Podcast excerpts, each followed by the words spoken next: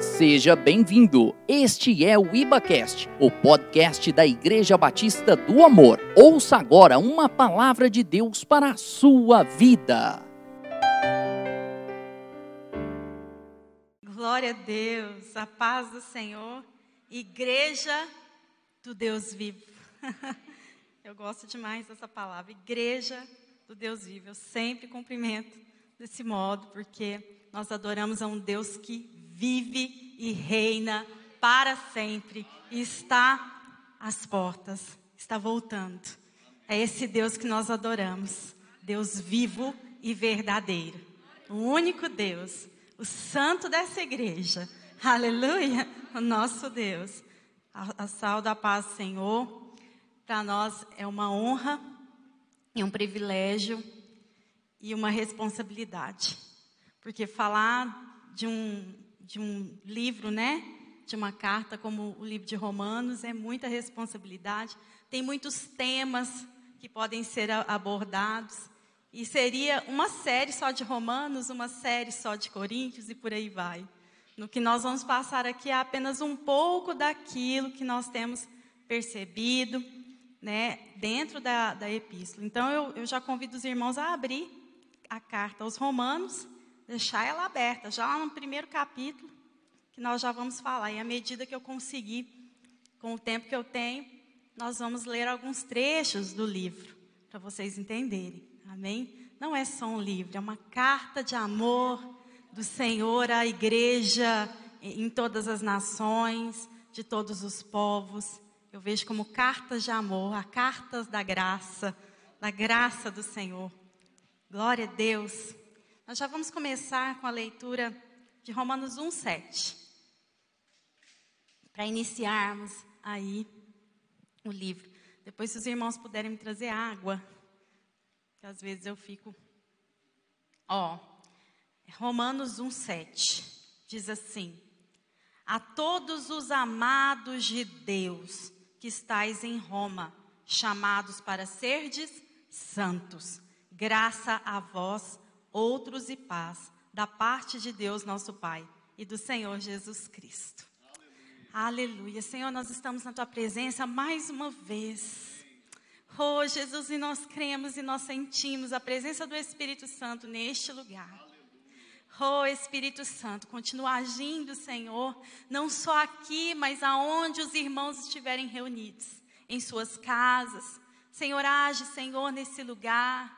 Tira tudo que não vem de ti, todo medo, toda, Senhor, toda forma que está afastando, de repente, de entendimento, do entendimento. Espírito Santo, que o Senhor continue conduzindo, Senhor, a minha vida, Senhor, a minha boca, que eu não possa falar nada daquilo que o Senhor não tem de porção para hoje. Espírito Santo de Deus conduza. Ah, Senhor, nós estamos na dependência do Senhor nesses dias. Nós estamos na dependência do Senhor hoje. Conduz os nossos corações. Acalma cada coração aqui. Acalma a mente de cada um. Que eles possam reter, Senhor, tudo aquilo que o Senhor tem através do livro de Romanos. Em nome de Jesus. Amém. Amém. Queridos, quando eu comecei a ler, reler, né? Porque nós já lemos muito e, e vou falar, como diz a palavra, ela sempre se renova né? Porque o Espírito do Senhor também está em movimento dentro de nós, então toda vez que nós estamos lendo algo, algo se renova dentro de nós. Por isso que é importante nós lermos a palavra e ouvirmos a palavra. Paulo vai falar isso em Romanos. Porque a fé vem pelo ouvir e ouvir a palavra. Então a, fé ela precisa, ela, ela é gerada à medida que eu conheço mais do Senhor. Quanto mais eu conheço, mais fé é gerado dentro de mim. E isso me, me traz força para caminhar. É importante conhecermos a Deus. Já falaram? É conhecerei e prosseguirei em conhecer ao Senhor. É necessário isso. E eu lendo alguns teólogos, algumas pessoas, né, durante a história, que falaram muito bem da Epístola de Romanos. Várias são as pessoas, porque eles falam que são que o Romanos é uma epístola que fundamenta a fé cristã. ela tem todos os temas que estão relacionados ao modo como o cristão deve viver, como o modo como o cristão deve conduzir a sua fé, o modo como o cristão deve, deve acreditar a sua fé. Em quem ele tem que acreditar? Em Jesus. É? E aí, é, eu lendo, falei, gente, eu, eu fiquei mais encantada, porque nós vamos lá no século IV, por exemplo, o início da igreja, é, igreja institucional, por exemplo, e aí nós temos dois homens, João Crisóstomo e Agostinho, que vão falar sobre a epístola de Romanos e vão levá-la né, ao nível do Evangelho. O Evangelho ele é fundamentado e interpretado por Paulo na epístola de Romanos. Então, João Crisóstomo foi um arcebispo de Constantinopla e Agostinho ele foi levado a crer no Evangelho por meio de Romanos. Vamos ver lá. Romanos 13. Ele, no livro Confissões de Agostinho, Agostinho foi um teólogo e um filósofo. Então, para quem acha que ah, é só para dentro da igreja, ó, ele foi um teólogo, muito importante, inclusive, da, da filosofia medieval, da idade. E, e ele foi um filósofo. E ele, no livro Confissões, ele fala o seguinte: eu ouvi uma voz dizendo: lê. E ele vai em Romanos 13. Vamos lá, Romanos 13. E diz assim: Andemos dignamente, como em pleno dia, não em orgias e bebedices, não em impudícias e dissoluções, não em contendas e ciúmes, mas revestivos do Senhor Jesus Cristo e nada disponhais para, cá, para a carne no tocante às suas concupiscências. Isso impactou a vida dele. E ele se tornou depois um padre, um monge. Gente, por quê? Porque Agostinho ele vivia nas bebedeiras. Agostinho tinha uma vida desregrada. E então essa palavra transformou, produziu nele fé. E ele respondeu a essa fé. Respondeu. E ele, e ele impactou toda a teologia do século dele. Depois nós vemos lá Lutero. Lutero já é século XVI. E Lutero também, um monge, ele lendo a palavra, essa palavra se revela para ele a partir do livro de Romanos. Então vamos lá, Romanos 1, 17, voltando um pouco. Lutero falando. Martinho Lutero é o que dá início né, à reforma protestante. A que vai mudar a história da igreja cristã. Então, nós temos lá 1,17. O que está dizendo? Olha lá. Visto que a justiça de Deus se revela no Evangelho, de fé em fé, como está escrito, o justo viverá pela fé. Ele cita Abacuque aqui. Abacuque, Deus dá é uma resposta a Abacuque. Abacuque é Antigo Testamento. O justo viverá pela fé. Isso impacta Lutero a ponto dele começar a escrever as 95 teses, e aí nós temos a história da reforma protestante. Gente, Romanos. Depois nós temos também algum, alguns outros nomes, né? É, ex-diretor de universidades famosas nos Estados Unidos, como a Universidade de Princeton, que é o diretor Francis Payton, que não sei se vocês sabem, mas a Universidade de Princeton ela foi fundamentada sobre bases presbiterianas. E ele vai dizer que Romanos é muito importante para a fé cristã. Entre outros nomes e teólogos que vão comentar sobre Romanos. Então, Romanos ele é, é uma carta é uma que é muito importante para a nossa compreensão sobre o Evangelho. Amém? Bom, eu falo, eu falo epístola e ao mesmo tempo falo carta, então o que, que é Romanos. O que, que significa epístola? Epístola é um texto escrito em forma de carta. Os irmãos, os cristãos, os apóstolos do primeiro século, eles escreviam essas cartas direcionadas muitas vezes a um grupo de pessoas, né? Mas como essas cartas eram para ser lidas, é, teriam uma audiência, elas, elas eram para ser lidas em público. Elas não eram apenas para ser lidas individualmente. Por que isso? porque Roma tinha cerca de 10% de pessoas que eram alfabetizadas, o restante não era. Então não tinha pessoas que conseguiam ler, era necessário ler para essas pessoas compreenderem. E geralmente as cartas de Paulo, quando chegava às igrejas, as igrejas tinham como costume é, se reunir, ler, fazer a leitura da palavra, e quando as cartas de Paulo chegavam, certamente eram lidas publicamente, assim como a palavra, assim como nós lemos aqui, a todos os irmãos. Às vezes era direcionado para um, mas já é, respondendo a muitas questões que aquele local estava precisando trabalhar ou tratar. Essa também é uma característica das epístolas, né? das cartas. Por isso, cartas da graça. E Paulo, gente, Paulo experimentou a graça de Deus. Gente, Paulo foi impactado. Então, quando nós lemos Romanos, nossa, todo tempo você está em Atos. Porque Atos explica a história de Paulo. Lá em Atos explica, né, a trajetória de Paulo e Pedro e de todos os apóstolos. Mas é, essa trajetória que começa ali de Paulo perseguindo, Paulo olhando para Estevão que é, que é apedrejado, Paulo não fazendo nada, Paulo perseguindo os cristãos, e aí, de repente, esse homem é impactado pela presença do Senhor.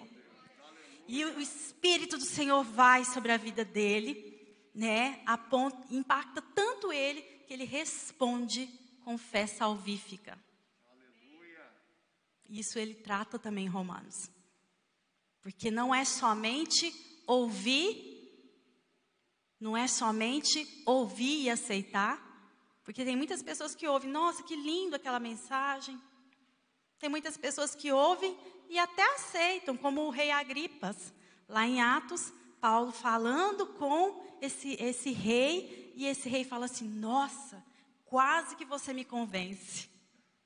Então, não é só ouvir e aceitar, é necessário uma resposta sua. Você precisa responder. E sabe quem que te ajuda a responder? O Espírito Santo de Deus. Paulo explica aqui em Romanos o Espírito Santo de Deus agindo em você. Olha a graça. A graça de Deus, ela está presente desde o momento em que você aceita e responde ao Evangelho. A graça de Deus se manifesta na vida tanto daqueles que estão ministrando, e a graça de Deus se manifesta na vida daqueles que estão ouvindo, aceitando e respondendo. E essa graça, Paulo vai escrever muitas vezes aqui em Romanos. É perfeito quando nós começamos, nossa, Paulo é demais.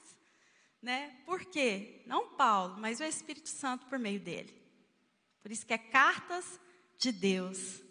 Cartas de Deus escritas por meio de Paulo. Paulo, quando ele, ele começa o Evangelho de Romanos, ele fala assim: Eu sou servo de Cristo.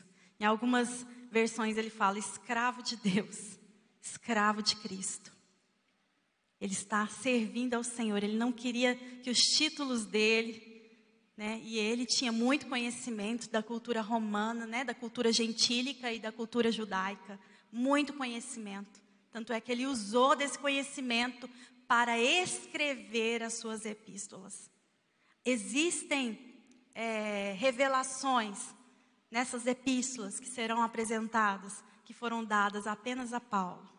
Você não vê em outros lugares revelações tremendas a respeito da glorificação, da transformação segundo a imagem de Cristo. Isso é uma revelação dada a Paulo. Por isso que muitas vezes Paulo se considera apóstolo chamado depois de Cristo glorificado. Cristo já estava glorificado quando Paulo foi chamado. Por volta dos de 37 depois de Cristo que ele foi, que ele aceitou a Cristo. Então nós já sabemos aqui quem foi o escritor, o autor da carta aos Romanos, o apóstolo Paulo. E não tem dúvidas, porque existem registros dessas cartas que foram é, guardadas pelas igrejas.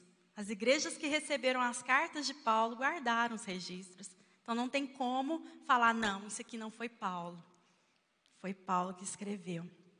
E ele foi um apóstolo que foi chamado para os gentios, para falar com gentios. É tremendo, gente, quando você começa, como eu disse, não, você vai ler Romanos e as cartas também, mas vocês, é importante vocês voltarem em Atos, que Atos dos Apóstolos vai trazer a história de como se desenvolveu, né, a igreja.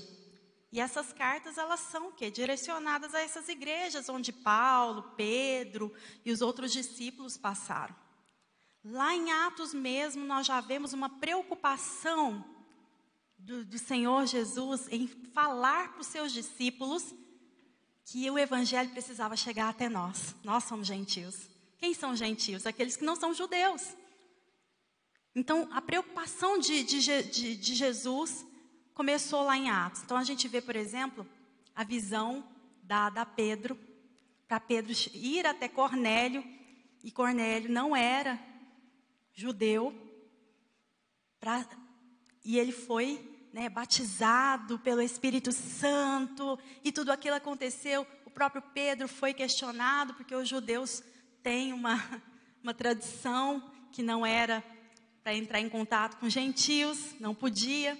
Então houve também essa tensão né, entre judeus e gentios, e logo Paulo também começa esse trabalho, só que Paulo vai ser mais intenso no trabalho com os gentios do que Pedro. Bom, data. Vamos para a data. Qual seria a data aproximada? Porque nós não temos literalmente a data nós temos uma aproximação. Eu, eu li tantas, tantas datas que eu falei, gente, então peraí. Eu comecei a ter que olhar de novo lá em Atos, eu fui lá na, em outras Bíblias. Então eu cheguei numa aproximação entre é, 51 a 58 depois de Cristo, a escrita da epístola. Então, perdão, 57 e 58 depois de Cristo. Seria a data aproximada. Se você colocar aí, você vai ter mais ou menos o tempo. Por quê? Porque ele estava certamente numa terceira visita em Corinto, ele escreveu de Corinto. E ele planejava visitar a igreja em Roma. Ele não conhecia a igreja em Roma quando ele escreveu.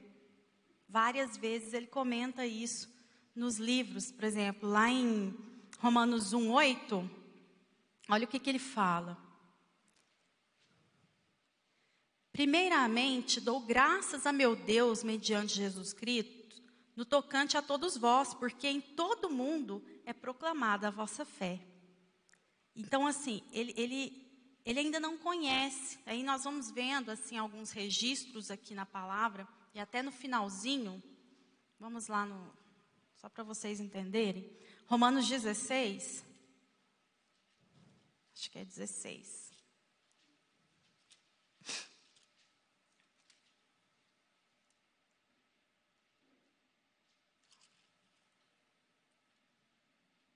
Não, perdão, Romanos 15. É porque a gente vai.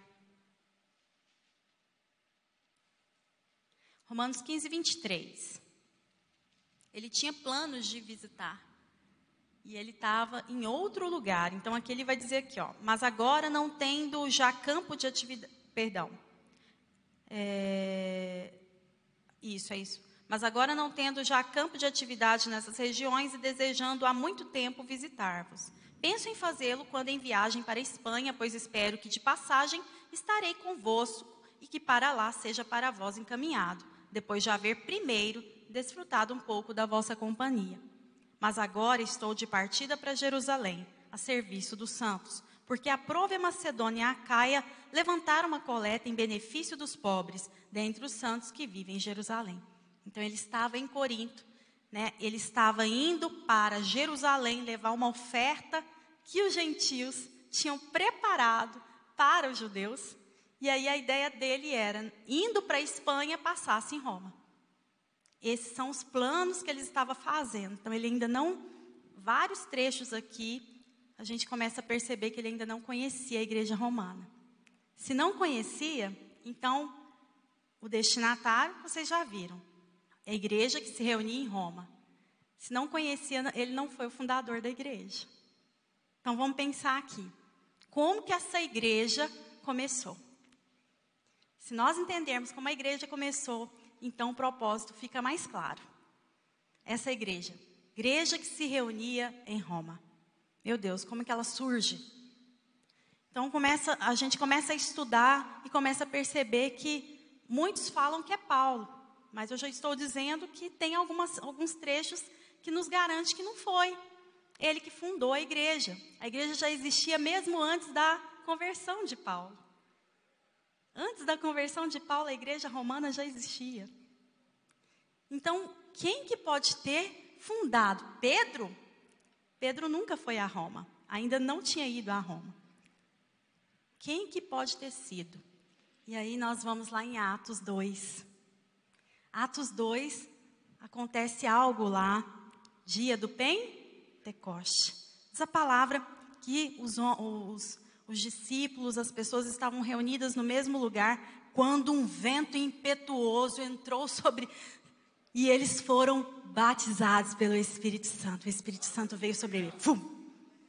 E naquele dia, Pedro, ou com muita ousadia, vai começar a falar. E ele fala cheio do Espírito Santo de Deus. Fala sobre tudo aquilo que Jesus foi, tudo aquilo que ele, que ele é. Jesus morreu pelos nossos pecados. Nós éramos escravos do pecado. E ele começa a dizer, e diz a palavra, que cerca de 3 mil almas se convertem ao Senhor. E nesse dia, 3 mil almas que estavam ali, tinham pessoas de todas as nações, porque Atos me traz isso. Todas as nações, judeus que estavam passando pela festa e que foram impactados por essa palavra de, de Pedro. E eles não foram só impactados. Eles responderam a essa a esse chamado. Venha. E eles responderam. Segundo isso, o que nós podemos sugerir é que os irmãos que foram convertidos ali, que moravam em Roma, quando voltam para Roma, começa uma célula. uma igreja nos lares. E esses judeus convertidos começam essa igreja, talvez nem esperava que ela crescesse tanto, mas ela começa a crescer. Aí, ela come, aí eles começam a convidar os parentes, os, os amigos, ó a, ó a célula. E aí eles começam a convidar, esses amigos convidam os amigos, gentios, os gentios começam a aceitar Cristo e isso começa a virar a igreja romana. E a igreja romana se torna uma mistura de judeus e gentios para a honra e glória do Senhor, porque tudo isso foi profetizado. Tudo foi profetizado. E essa igreja começa a crescer. Só que, por volta de 40, depois de Cristo, o imperador Cláudio pede para os judeus saírem de Roma os judeus tiveram que sair de Roma. Por que, que eu sei disso? Lá em Atos também vai dizer isso. Vai dizer que, em Atos 2,5 vai dizer: Ora, estavam habitando em Jerusalém judeus, homens piedosos, vindos de todas as nações, perdão, fazendo confusão. Atos 18, 2. Lá encontrou certo judeu chamado Áquila, natural do ponto, recentemente chegado da Itália, com Priscila, sua mulher, em vista de ter Cláudio decretado que todos os judeus se retirassem de Roma, Paulo aproximou-se dele. Paulo conheceu Priscila e Áquila em Corinto, numa primeira visita lá. E Paulo ficou com eles, morando com eles, fazendo tendas, está lá em Atos. E, mas por que, que eles estavam morando em Corinto? Porque Cláudio tinha decretado que esse grupo saísse de lá. E agora? Vocês acham que a igreja morreu? Não, queridos os gentios continuaram a obra do Senhor ali. A igreja do Senhor não vai morrer. Porque é projeto dele. Pode acontecer mil coisas. Nada derruba a igreja de Deus. Nada derruba a igreja do Deus vivo. Nada. Olha que, assim, é impactante, né? Nós vamos ler nossa, os gentios continuou. Só que depois Cláudio morre. Quando Cláudio morre, os judeus voltam para Roma e voltam para a igreja. E agora nós já tínhamos um, um, costume dos gentios e os costumes dos judeus. Aí começa as tensões, porque, porque os judeus tinham suas culturas e, sua, seu modo de, de eles desenvolveram, né? Não que estava certo, mas eles desenvolveram até por conta da cultura, por, influência cultural, eles desenvolveram uma forma de adoração ao Senhor na, na, naquela igreja. E os judeus, também por influência cultural, desenvolveram uma forma de adoração ao Senhor. Os judeus cristãos, já estou falando dos cristãos. Porque eles vêm de uma linhagem de lei judaica, de uma lei, debaixo de, de leis. Então eles chegam ali e agora começa algumas questões que vão surgindo. Os judeus questionam os gentios porque eles não, não eram, não participavam da mesma cultura que eles. E, e certamente havia os gentios que questionavam os judeus. E aí começa a questão. E aí nós temos então o propósito da carta de Paulo. O propósito é, vamos lá. Aí eu coloquei, só um minutinho, vou parar. Vários propósitos.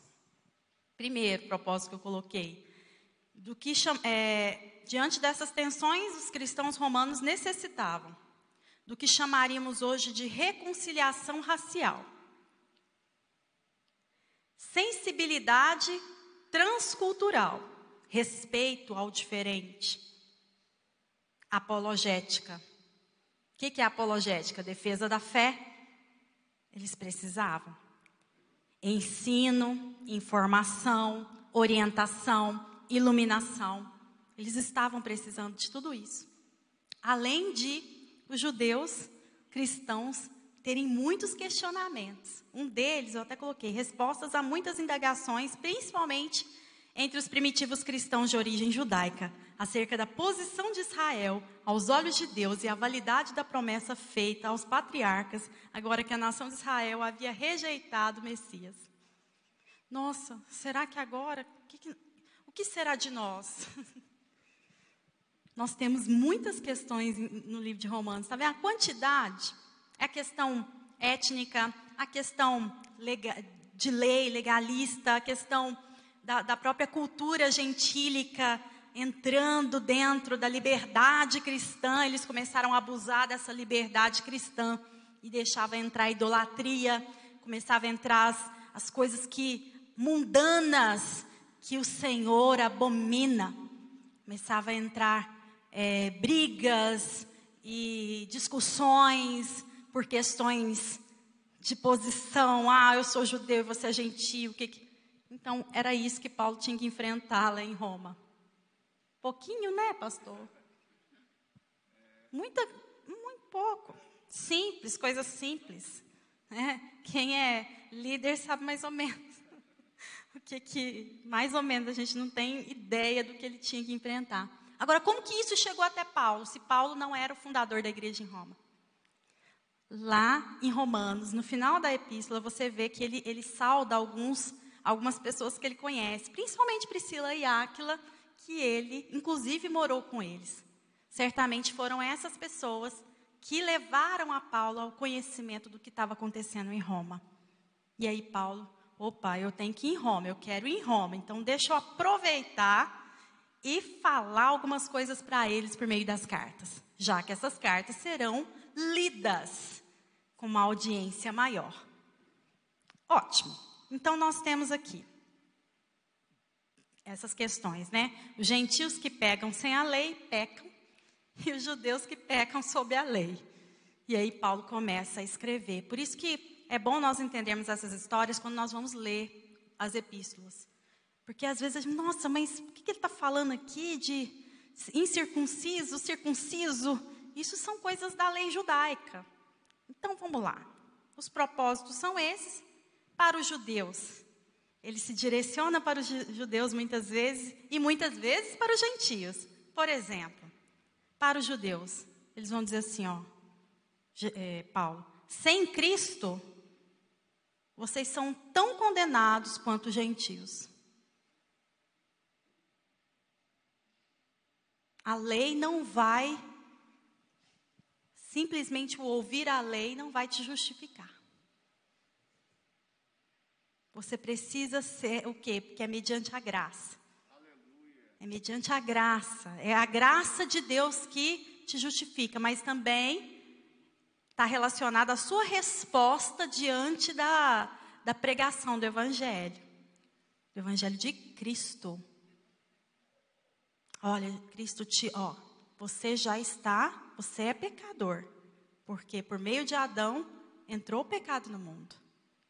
Então todos pecaram e carecem da glória de Deus. Todos, até você que é judeu. Gentios e judeus. Porém, por meio de Jesus Cristo, entrou a redenção. E aquele que crê, aquele que realmente responder com fé, será salvo. E será justificado.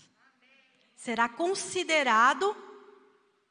Você pode adentrar diante do Senhor porque você será considerado justo.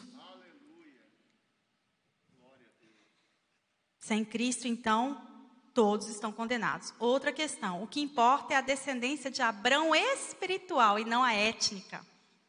Porque Deus não faz acepção de pessoas. Aqui está em Romanos. Deus não faz acepção. Independente da cultura, aquele que responder com fé será salvo. Isso é lindo, porque chegou até nós. Chegou até nós. Glória a Deus. Que os judeus também descendem do pecador Adão, como eu disse. Que a lei não justifica Israel. Para os gentios, eles falavam para nós: vocês foram enxertados no judaísmo. Vocês não podem ser antissemitas. Nem tentem. Respeite os israelitas. Respeite a cultura deles. Porque vocês foram enxertados por meio da graça do Senhor. E por meio deles. Porque a palavra do Senhor, lá no Antigo Testamento, direcionada a Abraão, dizia assim: Em ti serão benditas todas as famílias da terra. Deus já falava isso, gente. Isso já é uma demonstração da graça. Por meio de Israel, todas as nações da terra serão benditas.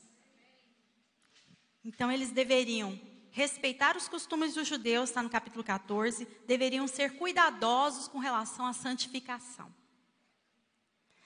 Deveriam parar de idolatrar as divindades. Os gentios, gente, em Roma, havia muitas nações que passavam por Roma.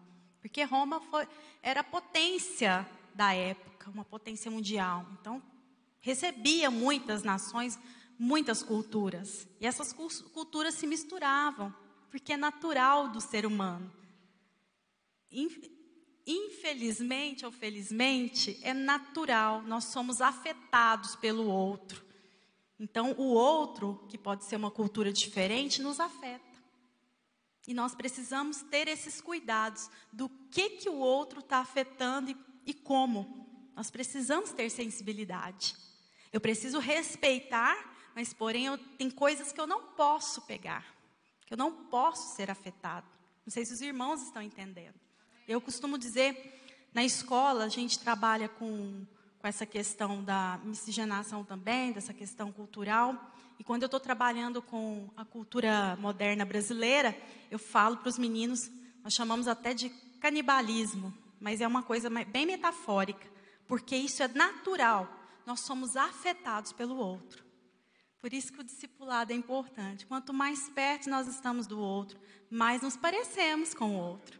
Isso é porque nós somos afetados pelo outro. Isso é da nossa experiência humana que é lindo também. Só que nós temos que ter cuidado. Por isso que muitas partes da Bíblia diz é, para a gente ter cuidado com quem nós andamos. Ah, Cristina, mas nós precisamos ser. Maria vem comigo e não Maria vai com as outras, né, gente? Ou seja, vem e fique como eu, né? Nesse sentido, porque nós temos que ter esses cuidados. Eu falo muito para meus alunos do ensino médio, eles sabem. Quem está me ouvindo sabe aí, ele deve estar tá rindo. Ó, tem que tomar cuidado com quem, quem nos influencia. Paulo escreve: sede meus imitadores, como eu sou de Cristo. Porque eu sou imitador de Cristo. Então, seja afetado pelas coisas que eu, que eu tenho feito. É isso.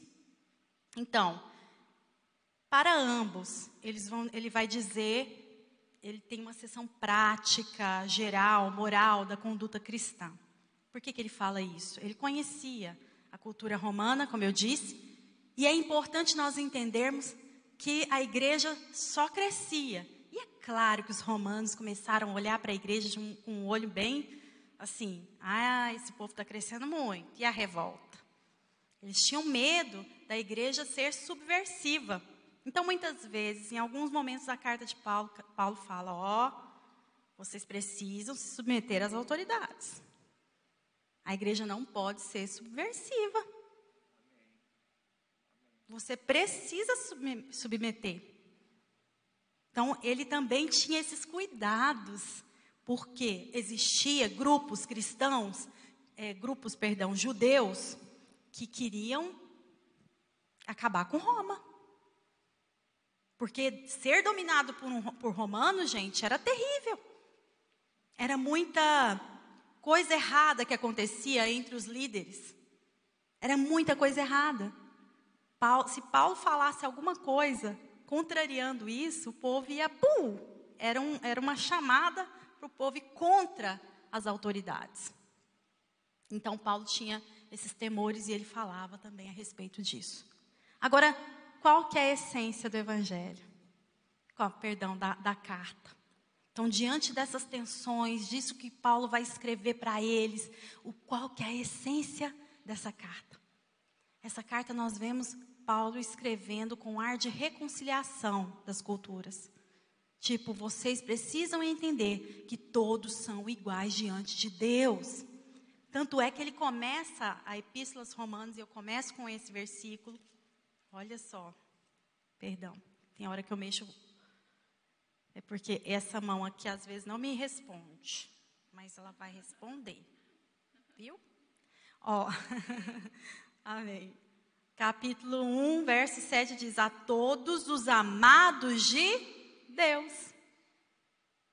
Não é só judeu que é amado de Deus, mas os gentios são amados de Deus. A todos vocês que se reúnem na igreja de Roma, vocês são amados de Deus. A todos vocês que se reúnem na Igreja Batista do Amor, vocês são amados de Deus.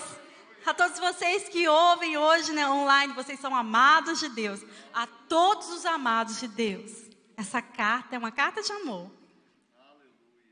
Chamados para serdes santos. A essência que eu, que, que eu consegui extrair né, desse, desse, dessa carta é a salvação completa a salvação plena. Tem muitas pessoas que acham que a salvação é assim. Ouve a palavra, responde, converte, batiza, acabou. Se fosse assim, querido, não necessitava de igreja, não necessitava, porque a igreja existe para ter comunhão e para nos, nos tornar santos. a salvação, põe na cabeça de vocês, é um processo.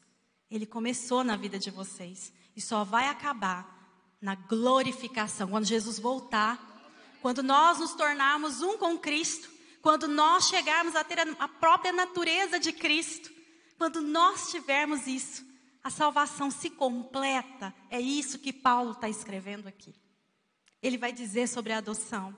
Ele vai dizer que quando nós aceitamos a Cristo, o que, que é aceitar? Mais uma vez, não é apenas ouvir, achar bonito, não é apenas ouvir e aceitar, é responder ao chamado de Deus, porque o Espírito Santo, buf, vai até você. Queima dentro de você, no seu coração. E aí você, meu Deus, o que, que é isso? E você responde ao Senhor: Sim, eu creio e eu me torno filho de Deus. Esse aí eu vou, é o processo da adoção. Eu sou adotada, eu sou enxertada, no caso dos gentios, né? Eu sou enxertada a essa nova ideia, né? Salvação. Eu respondo. E essa mesma fé ela precisa ser desenvolvida. Porque se eu parar, mas Paulo ele fala de uma fé que, vai, que está em movimento. Paulo ele fala de uma fé viva. Paulo fala de uma fé que responde, que busca ao Senhor. Paulo fala de uma fé que muda o nosso estilo de vida. Paulo fala de uma fé que nos transforma de glória em glória, a imagem de Cristo. Ele fala dessa fé. Uma fé que transforma, uma fé que transborda, uma fé que busca a presença e o Espírito Santo de Deus. É dessa fé que Paulo fala. Paulo fala de, da justificação, porque quando ele, muitas vezes, ele fala da justificação, inclusive Romanos é conhecido pela justificação. Ele vai dizer o seguinte: quando você responde, você se, você se torna filho de Deus, e ele te justifica. Quem condenará aquele que busca ao Senhor? Ninguém. Porque Cristo Jesus é aquele que justifica. Você é considerado, é, você não, não é considerado mais culpado. Não há culpa sobre você mais. Ninguém pode te condenar. Ah, você. Não. Jesus olha, Deus olha para você e vê o sangue de Cristo. Isso é justificação. Por quê? Porque a lei do pecado da morte nos trouxe a lei do pecado nos trouxe a morte, mas agora com o Espírito Santo, a justiça de Deus nos trouxe a vida. A redenção de Deus nos trouxe a vida. Isso muitas vezes é escrito aqui no livro. Nós vamos lá na para encerrar, as minhas já estão aqui. Amém. Glória a Deus. Romanos 8. Gente, Romanos 8, eu separei um monte de coisa do Romanos 8. Romanos 12 nem se fala. O pastor comentou Romanos 12, 2 aqui. Mas transformai-vos pela renovação da vossa mente. E não conformeis com este século. É isso que Paulo, ó, transform, o que é transformação? É movimento. Não tem como você chegar diante do Senhor e continuar desse jeito. Você é transformado. Você é transformado. Muitas vezes eu me vejo falando: Senhor, tem misericórdia de mim. Eu tenho muita coisa ainda para ser tratada dentro de mim, Deus. Me transforma, me renova. Muitas vezes eu falo isso. Quem sou eu? Quem somos nós se não fosse a graça de Deus? E eu vejo Paulo muitas vezes escrevendo isso em Romanos. Ele diz muitas vezes, ele fala, eu sou, eu sou, agora eu vivo para o Senhor, porque eu fui morto com ele naquela cruz, a minha carne foi morta, agora eu vivo por ele, para ele. Eu vivo por ele, para ele. Cristo é a razão da minha fé. Ele é a nossa esperança. Então, eu não posso ter medo. Eu não vou ter medo em Romanos 8, 12. Eu vou ler 12 a 17 para vocês entenderem. Tem tantos. Romanos 8. O Senhor me falou muito comigo mais uma vez em Romanos 8. E diz assim: Assim, pois, irmãos, somos devedores, não a carne, como se constrangidos a viver segundo a carne. Porque se vivermos segundo a carne, nós vamos caminhar para a morte. Mas se pelo Espírito modificarmos os feitos da, do corpo, certamente viveremos.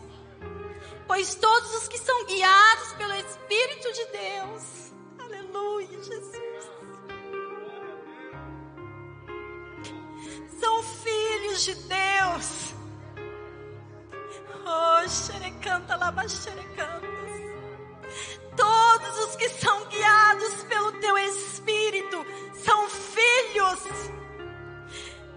Continua. Aleluias. Porque não recebeste espírito de escravidão para viverdes outra vez atemorizados, mas recebeste espírito de adoção, baseados no qual chamamos Abba Pai. Paizinho. Oh!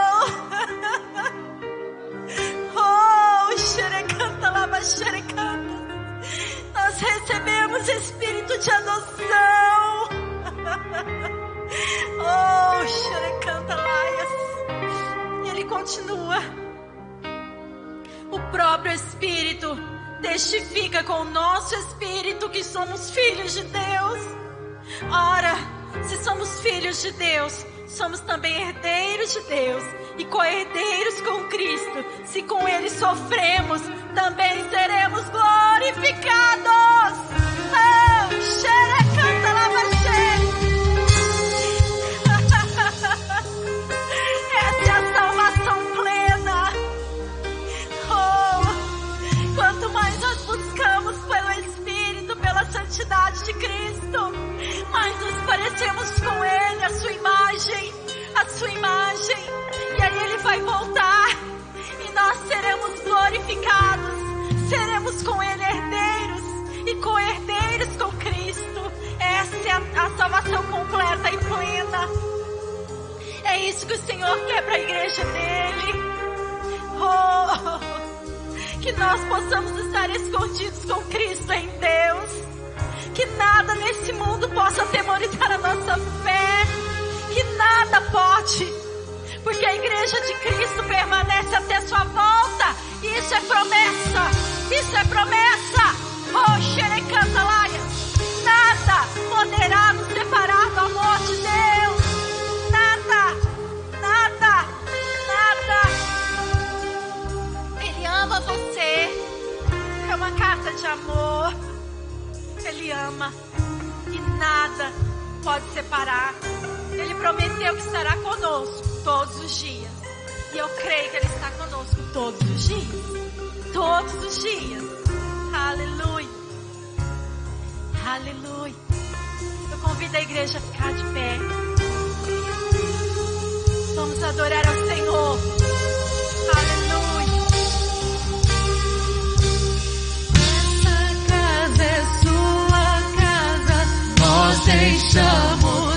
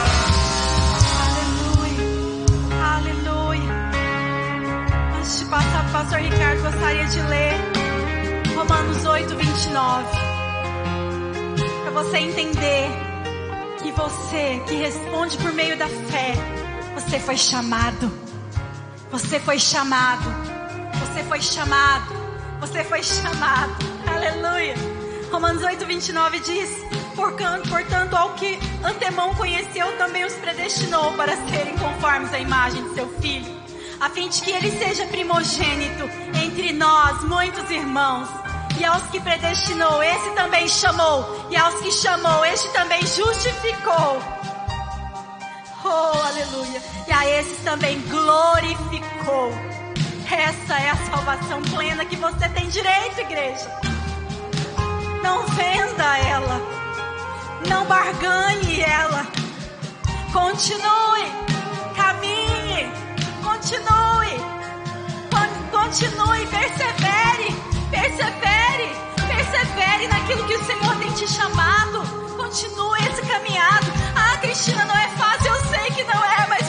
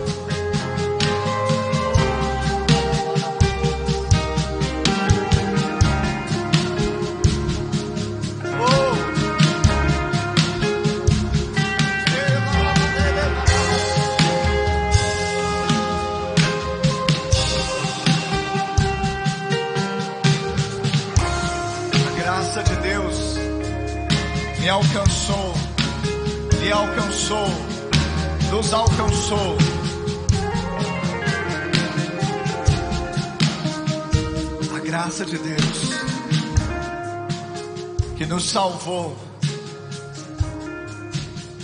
Pela fé nós alcançamos. Aleluia. E o Senhor nos justificou. Estamos diante dele. E aos olhos de Deus, quando ele olha para cada um de nós, como se nós não tivéssemos pecado. Porque ele olha para Jesus em nós. Esta é a salvação, a justificação. E eu queria que você fizesse uma oração comigo nesta manhã. Quem sabe você ouviu essa mensagem, este ensino, e a palavra impactou o seu coração, e é exatamente este o propósito de nós liberarmos a palavra, porque a palavra está agora perto de ti, na tua boca, em teu coração. E se agora você confessar com a tua boca que Jesus Cristo é o Senhor, e em teu coração creres que Deus o ressuscitou dentre os mortos, serás salvo. Porque com a boca se confessa a respeito da salvação e com o coração se crê a respeito da justiça. Pai, nós cremos nisso. Eu queria que você agora orasse comigo dizendo: Senhor, Diga, Senhor, nesta manhã eu ouvi a tua palavra e ela gerou fé em meu coração. E agora eu confesso Jesus Cristo como meu Senhor, como meu Salvador. Escreve agora o meu nome no livro da vida e salva-me, Senhor. Justifica-me, Senhor. E eu, que um dia estive em teus caminhos, mas me desviei, me afastei. Hoje, arrependido eu volto, na certeza de que sou aceito, sou recebido em seus braços de amor. Coloca anel no meu dedo, Senhor, sandálias em meus pés, me dê vestes novas, porque o filho volta para a presença do Pai, para a casa do Pai. Ainda com os olhos fechados, eu quero perguntar: alguém fez esta oração e se identificou com ela? Levante agora uma das suas mãos. Levante a sua mão se você fez esta oração e se identificou com ela. Eu quero orar com você e orar por você. Levante a sua mão se você fez esta oração e se identificou com ela. É o momento de Deus para você. Ou quem sabe, você que está recebendo agora essa mensagem, você que está assistindo agora essa mensagem pela rede mundial de computadores, e na sua casa, na sua sala, no seu quarto, você realmente foi impactado. Você percebeu algo diferente. É a palavra de Deus entrando no seu coração. Jesus, Jesus batendo na porta do seu coração. E você ouviu a voz, abriu a porta, ele entrou. E se isso aconteceu nessa manhã, eu quero dizer que a sua vida nunca mais será a mesma.